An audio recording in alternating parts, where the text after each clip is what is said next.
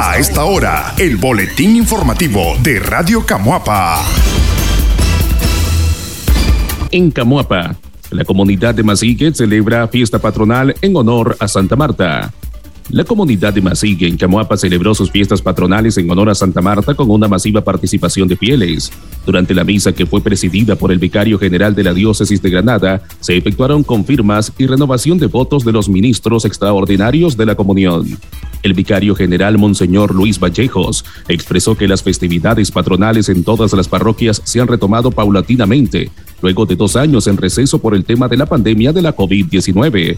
La población se mira que quiere asistir a las celebraciones. Asisten con mucha alegría, pero hay que continuar con algunas medidas para evitar cualquier situación, enfatizó el líder religioso. Pues he visto, gracias a Dios, una gran manifestación de fe. Se nota la sed del pueblo, de los feligreses, de, volver a juntarnos, de volver a reunirnos para celebrar la Eucaristía. Y sobre todo una fiesta patronal, que la fiesta patronal siempre viene a reforzar la fe, a avivar la fe en la comunidad y se vio pues una gran participación. Monseñor Vallejos aprovechó la ocasión para hacer un llamado a los cristianos católicos a mantener su fe, caminar unidos como iglesia y no desfallecer frente a las adversidades.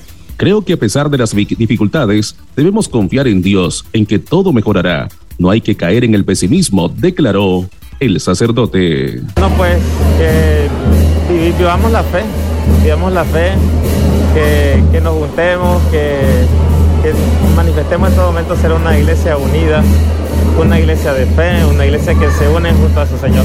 El párroco de Santa Marta, padre Daniel Hernández, agradeció a todas las personas que de una forma u otra se involucraron en la organización de la fiesta patronal. Tuvimos una semana previo a la actividad principal bastante cargada de actividades, pero gracias a Dios todo salió como lo planificamos y es satisfactorio ver cómo la población se involucró, dijo el presbítero. Bueno, un momento de alegría y de fe porque volvemos nuevamente a vivir, tal vez no como antes, sino que ahora solamente en, en esa escucha de la palabra de nuestro Dios. Hoy con mucha alegría en cual nosotros como parroquia que nuestros miembros, algunos miembros de, que están buscando, luchando, como vivir esa unidad con nuestro Dios, pues algunos que se han dispuesto a servir como ministros de comunión, que en cual han renovado, otros visitadores de enfermos y en especial otros que en cual han recibido el sacramento de la confirmación. La señora Fátima del Rosario Sotelo, habitante de la comunidad, dijo que la población estaba entusiasmada por retomar las actividades de las fiestas patronales. Considera que fue una bendición que la imagen de la patrona haya visitado los diferentes sectores de la comarca. El boletín informativo. En Camuapa, pobladores esperan maquinaria para reparar calles de Macadán. Algunos pobladores que solicitaron la reparación de sus calles de Macadán se encuentran listos para iniciar con el proyecto una vez que la maquinaria de la alcaldía se encuentre disponible. Según los ciudadanos, están a la espera que las autoridades les avisen para comprar el material requerido en el mantenimiento de la cuadra. Lucía Sequeira, es habitante del barrio El Carmen. Desde hace un mes, con un grupo de personas, solicitaron la reparación de al menos seis calles de Macadán y afirmó que los responsables del área de proyectos ya realizaran las mediciones correspondientes. Nosotros estamos a la expectativa con el aviso de la alcaldía. Ya contamos con los recursos para comprar el material, aseveró la ciudadana. Sí, eh, bueno, estamos coordinando con la alcaldía, ¿verdad? Eh, nos mandaron los técnicos para sacar ellos las estimaciones de cuánto vamos a ocupar de material selecto. Eh, en el barrio estamos organizados de tal manera que tomamos la decisión de comprar el material selecto nosotros para que sea de buena calidad o lo mejor posible y pues los fondos los estamos recolectando en el barrio, cada casa está dando su, su aporte y pues de que estamos esperando de la municipalidad que estén las máquinas en Camoapa para iniciar el proceso. En cuanto a nosotros nos digan que ya están las máquinas completas, este, que van a, comenzar la reparación de las calles, eh, nosotros vamos inmediatamente y, y le pagamos pues a la, a la señora, a la productora que nos va a vender ese material para que inicie, sea de las primeras calles, puesto de que aquí siempre se daña por la lluvia.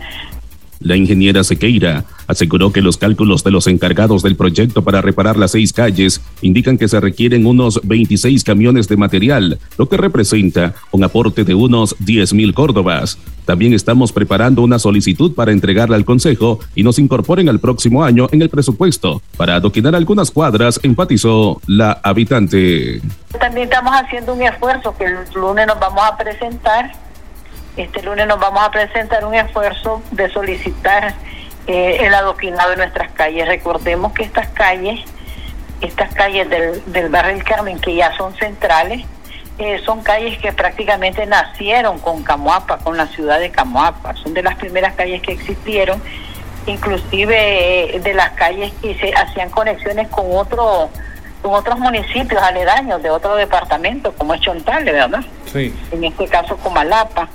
Y que no es posible que pues quedemos en el olvido. Entonces vamos a hacer una gestión este año para que nos dejen el presupuesto el próximo año el adoquinado de de algunas de las calles. Se han hecho esfuerzos en, periodos anteriores que no han sido fructíferos. La, este, los habitantes del barrio pues han llegado, digamos, a, un momento de abandonar la gestión, pero creo que ahorita la vamos a emprender y le vamos a dar seguimiento hasta lograrlo. La señora Carmen Fitoria del barrio Nuevo Amanecer aseguró que en abril solicitaron a la alcaldía el mejoramiento de dos cuadras en ese sector y esperan que su solicitud sea atendida.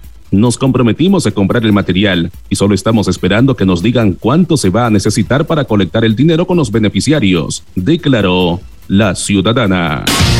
El boletín informativo. Programan tercer cabildo de rendición de cuentas en Camuapa. Como lo establece la ley de municipios, cada tres meses se debe realizar un cabildo para brindar un informe a la población sobre la ejecución presupuestaria y de proyectos. En Camuapa, el Consejo Municipal pretende realizar el tercer cabildo del año hoy lunes 1 de agosto a las 10 de la mañana. La alcaldesa de Camuapa, Gretchen Martínez, expresó que se informará a la población todo lo relacionado a la ejecución del presupuesto de los primeros seis meses del año la población podrá hacer sus debidas consultas sobre la ejecución que llevamos y habrá oportunidad para que también hagan sus propuestas, detalló la funcionaria. El secretario del Consejo Municipal, profesor Juan Francisco Salazar, espera que la población se integre a los procesos de consulta ciudadana y que puedan fiscalizar cómo se invierten sus impuestos. Creo que estos espacios son importantes. No desaprovecharlos es la relación directa con la población. Tenemos esa responsabilidad, aseveró el concejal. El boletín informativo. Cooperativa Camuapán realiza proceso de capacitación a socios y promueve cooperativismo en comunidades. Desde hace algunas semanas, el Comité de Educación de la Cooperativa Camuapán impulsa un proceso de formación a los socios de esa empresa sobre manejo financiero y además efectúan charlas sobre el significado del cooperativismo en varias comunidades del municipio. La coordinadora del Comité de Educación, Lucía Sequeira, aseguró que ese esfuerzo obedece al seguimiento del plan estratégico de la cooperativa que pretende fortalecer la parte de los conocimientos financieros y crediticios.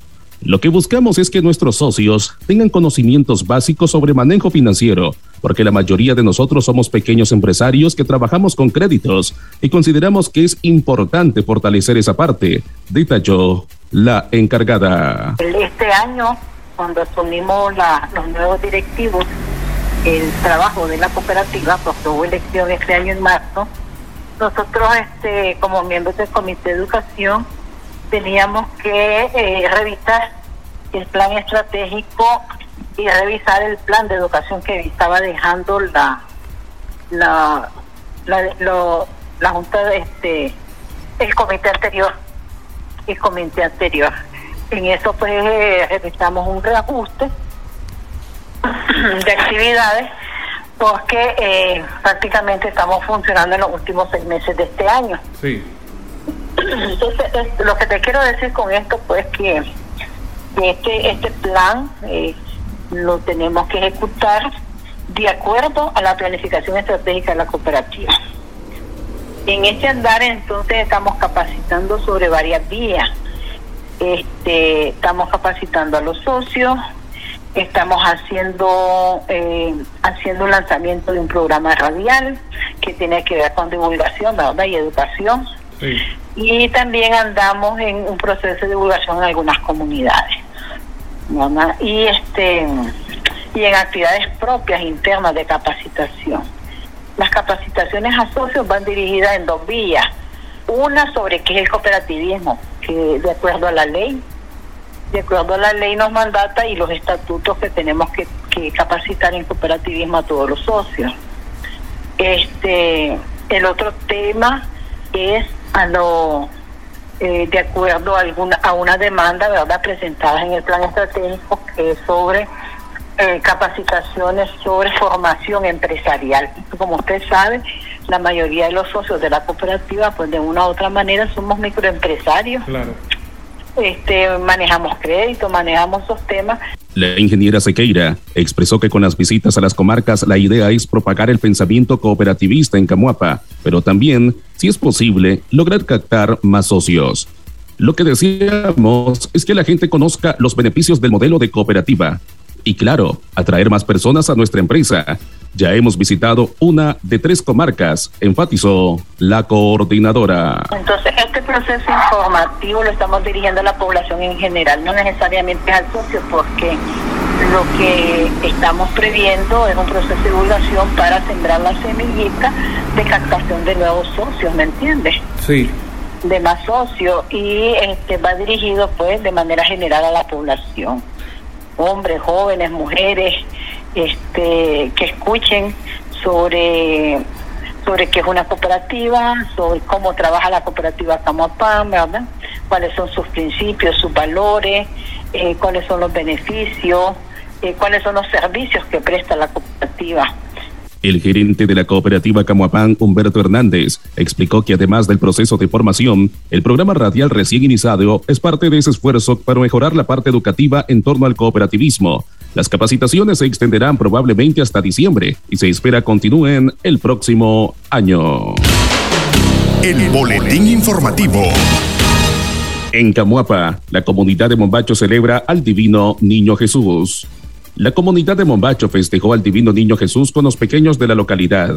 La actividad inició con la misa, luego se compartieron algunas piñatas y se repartió alimentos a las personas que asistieron.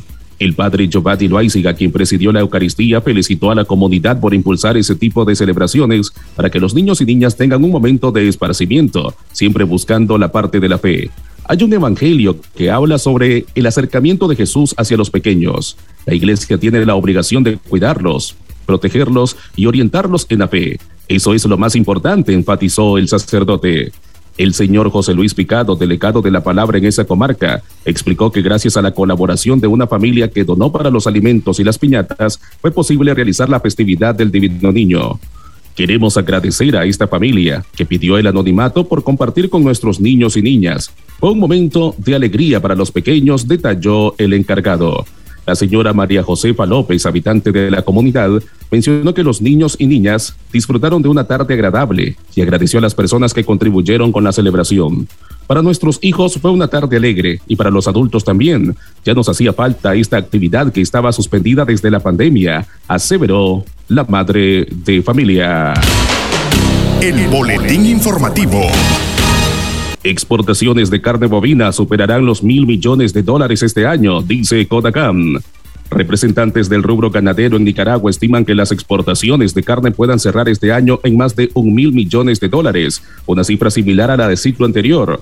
El comportamiento que registran los precios de la carne bovina a nivel internacional desde hace dos años ha estimulado que las proyecciones del sector para este ciclo sean similares a las del año pasado, según directivos de la Comisión Nacional Ganadera de Nicaragua, CONACAM el año lo pensamos cerrar igual o más que el año pasado, con más de mil millones de dólares en exportaciones. Esperamos en el segundo semestre incrementar aún más los volúmenes para aprovechar los precios del mercado, afirmó Ronald Brandon, gerente general de Conagam. Por otro lado, la apertura de relaciones diplomáticas con la República Popular China. Los productores ganaderos ven ese mercado un destino potencial para exportar sus productos en un futuro cercano se están abriendo las oportunidades para el mercado asiático, principalmente China, que es uno de los mayores compradores de carne bovina en el mundo actualmente, de manera que tenemos una ventaja porque estamos en cero aranceles. Los países que exportan más a China de América son los del Cono Sur y les aplican un 15% de arancel, de manera que tenemos grandes ventajas para poder colocar nuestros productos en ese mercado, dijo. En tanto, el presidente de Conagan, René Blandón, explicó que en el tema de las exportaciones de carne a China todavía no hay nada concreto. No obstante, mencionó que tras la apertura de las relaciones diplomáticas entre Nicaragua y China, se logró un acuerdo que permitirá trasladar al gigante asiático la cuota de carne bovina que antes se exportaba a China-Taiwán con cero aranceles. Se está trabajando en eso, porque si el mercado de Taiwán se cerró por las circunstancias que todos conocemos, pues ese porcentaje y cortes que enviaban a Taiwán se van a enviar a China y posteriormente se tratará de hacer un tratado de libre comercio con China, expresó el titular de Conagan. Un tratado comercial con China les permitiría a los productores ganaderos de Nicaragua ampliar sus volúmenes de exportación y tener mejores condiciones. El boletín informativo. Lácteos nicaragüenses podrían exportarse a República Dominicana. Una delegación de gobierno de República Dominicana inició esta semana un proceso de certificación de algunas plantas procesadoras y cooperativas productoras de leche en Nicaragua. De concretarse el visto bueno, productos lácteos nicaragüenses como el queso mozzarella, yogur, podrían tener un nuevo nicho de mercado en la isla caribeña. Así lo confirmó este viernes Wilmer Fernández, presidente de la Cámara Nicaragüense del sector lácteo. Hoy, dando una visita de República Dominicana de los personeros del gobierno, certificando plantas de Nicaragua para poder exportar hacia ese destino, informó. Detalló que están en certificación la cooperativa de Chontales, Chontalac, las empresas La Montaña, Lala San Benito, Lala Altagracia y Prolaxa, Creemos que vamos a poder aplicar y tener capacidades de exportación con lo que ya tenemos a ese destino, aseguró Fernández, quien dijo que la fecha de inicio para la comercialización con la isla caribeña dependerá de qué tan rápido avancen las certificaciones. Para finales de este año, el sector lácteo espera cumplir con las metas trazadas en exportaciones para este ciclo. Proyectan un incremento del 5% del rubro, manifestó el presidente de Canislac pudiéramos cerrar con unos 203 a 204 millones de dólares. Actualmente, en este semestre, ya llevamos 202 millones de dólares a nivel de exportación a junio. El importante de esto es afirmar que nuestra producción a nivel primario está teniendo mayor calidad, mayor aceptación de parte de las industrias formales y por otro lado, también que la canasta de productos que se ofertan se ha ido diversificando con productos de mayor valor agregado. Antes dependíamos del mercado salvadoreño, ahora estamos incursionando en otros destinos, dijo. Otro mercado que también ofrece buenas oportunidades de negocio para este sector, según Canislac, es China. En el futuro esperan también incursionar en el mercado cubano y ampliar la comercialización en Guatemala. El boletín informativo. Brenes llama enfermos a quienes incendiaron la sangre de Cristo durante la misa de reparación que la Arquidiócesis de Managua celebró en ocasión del segundo aniversario de la quema de la imagen de la sangre de Cristo, el cardenal Leopoldo Brenes dijo que oraba por esas personas que desde un corazón enfermo atentaron contra la imagen. El 31 de julio de hace dos años, la capilla que resguarda la imagen ardió en llamas. Testigos de los alrededores del templo señalaron a un hombre que tras el estallido huyó del lugar. Los investigadores del gobierno dijeron que se trató de un incendio involuntario provocado por un extraño juego de químicos gaseosos estimulados por el calor de una veladora. La imagen era uno de los tesoros más preciados de la Catedral de Managua, con 382 años de historia, y para los católicos, uno de los símbolos más poderosos de su fe. Incluso a la imagen le atribuyen decenas de milagros. La capilla que siempre estaba llena de creyentes que le llevaban sus plegarias quedó hecha cenizas, hierro torcido y vidrios reventados. La imagen, aunque de pie, quedó calcinada. Concluimos este mes de julio pero con un recuerdo doloroso, el atentado a nuestra consagrada y bella imagen de la sangre de Cristo. Siempre nos encomendamos a ella porque la llevamos en el corazón, la llevamos en nuestra mente, está en el centro de nuestras familias y ningún atentado físico que se pueda hacer podrá apartarla de nuestra mente y de nuestros sentimientos, aseguró el cardenal Brenes. El máximo jerarca de la iglesia dijo que oramos siempre por estas personas que desde un corazón enfermo han atentado contra ella, la imagen de la sangre de Cristo, y han querido atentar contra nuestra fe, pero más bien ha crecido nuestro amor a Jesús sacramentado y su sangre, que nos cubre, nos anima a seguir adelante y es nuestra fortaleza. Brenes envió un mensaje a quienes ejercen el poder en el país y que mantienen una feroz persecución contra la Iglesia Católica. La vanidad y el poder no dan la felicidad, sino que pueden llevar a las personas a la tristeza y frustración, aseguró. El religioso recordó que hay acontecimientos que marcan la vida de las personas y señaló que el atentado contra la imagen es considerado para los creyentes uno de ellos. Compartió que cuando él está enfrente a la imagen quemada, ve a Cristo clavado en la cruz muriendo por nosotros y perdonándonos. Yo no lo veo destruido, sino clavado en la cruz, invitándonos a cada uno de nosotros a recordar que en ese cuerpo calcinado está clavada nuestra salvación, dijo el cardenal Brenes. El religioso pidió oración por quienes intentaban debilitar la fe de la iglesia. Desde el 2018 sufren ataques. Han intensificado en los últimos días. Incluso los dos sacerdotes se encuentran presos por ser responsables de supuestos delitos comunes. La sangre de Cristo presente en esta bella imagen continúa con todo el fervor y sigue fortaleciendo y alimentando nuestra fe como el gran valor y la gran riqueza que nosotros tenemos, agregó el cardenal Brenes. También expresó que hay gente que busca, a través de medios artificiales, una belleza que es prácticamente vanidad de vanidades y solamente vanidad. El poder, adquirir poder, más poder, más poder, pero al final desaparece. El poder no da la felicidad, sino que muchas veces lleva la tristeza, lleva la frustración, remató el religioso en su mensaje. El boletín informativo. Inician las fiestas patronales de Managua con la bajada de la imagen de Santo Domingo de Guzmán. Con el rezo del rosario y la celebración de la Eucaristía, la imagen de Santo Domingo de Guzmán fue bajada de su altar este 31 de julio en la iglesia Las Sierritas de Managua para prepararla para el tradicional recorrido que hará hoy 1 de agosto, fecha en la que inician los 10 días de fiestas patronales de Managua. La misa contó con la participación del arzobispo de Managua, cardenal Leopoldo Brenes, quien señaló la importancia de rezar el rosario para conmemorar esta fiesta religiosa, a como le fue encomendado a Santo Domingo de Guzmán. Yo los invité hace 15 días a que recemos el Santo Rosario para prepararnos para esa gran peregrinación que yo llamo. Mañana esos 10 kilómetros que bajamos hacia el templo central en Managua, qué hermoso sería que muchos de nosotros caminemos acompañando esa imagencita de Santo Domingo y con el rosario en la mano, dijo. Brenes informó que en el recorrido de este 1 de agosto se realizará un encuentro de la imagen de Santo Domingo de Guzmán y la imagen peregrina de la Virgen de Fátima que estará albergada en el Colegio Cristo Rey. María nos va a acompañar hoy. Ahí en el portón del Colegio Cristo Rey estará la imagen peregrina de la Virgen de Fátima, esa imagen que nos visitó a todos nosotros para que también ahí Santo Domingo de Guzmán, como en una oportunidad lo hizo, pueda acercarse a la Virgen y podamos en nombre de él renovar nuestro compromiso de ser promotores del Santo Rosario, informó Brenes. Prosiguió mencionando que en ese lugar se realizarán rezos, aunque sea una decena del Santo Rosario unidos a Santo Domingo. El purpurado también enfatizó en la devoción a la imagen de Santo Domingo. Es una herencia que se ha transmitido de generación en generación entre las familias católicas de Managua. Este tesoro que tenemos como una herencia de nuestros antepasados, la devoción a Santo Domingo de Guzmán, cuidémosla, respetémosla, que nadie nos la quite, la llevamos en nuestro corazón y lo que llevamos en nuestro corazón, nada ni nadie nos lo puede quitar que sea ese el compromiso de todos nosotros, guardar esa herencia, este tesoro que tiene mucho valor, expresó. Después de dos años de no hacerle el tradicional recorrido debido a la pandemia de la COVID-19, la imagen de Santo Domingo de Guzmán retomará este año la tradicional peregrinación este 1 y 10 de agosto bajo un protocolo de bioseguridad. El boletín informativo.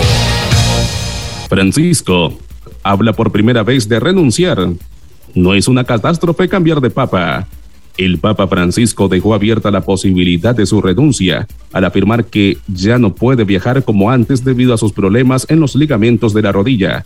Sin embargo, el máximo líder de la Iglesia Católica a nivel mundial precisó que la renuncia no será de manera próxima. La puerta está abierta. Es una opción muy normal, manifestó el pontífice de 85 años en el vuelo de regreso a Roma tras su viaje a Canadá, donde pidió perdón a los pueblos indígenas por los abusos de la iglesia. Creo que a mi edad y con esa limitación, tengo que ahorrar un poco de energía para poder servir a la iglesia o, por el contrario, pensar en dar un paso al costado, afirmó Francisco. El Papa habló con respeto a su estado de salud, ya que en los últimos días apenas podía caminar y se ha tenido que desplazar en una silla de ruedas la mayor parte del tiempo. Su predecesor, el Papa emérito Benedicto XVI, renunció en el 2013 a los 85 años. Este fue el boletín informativo de Radio Camuapa.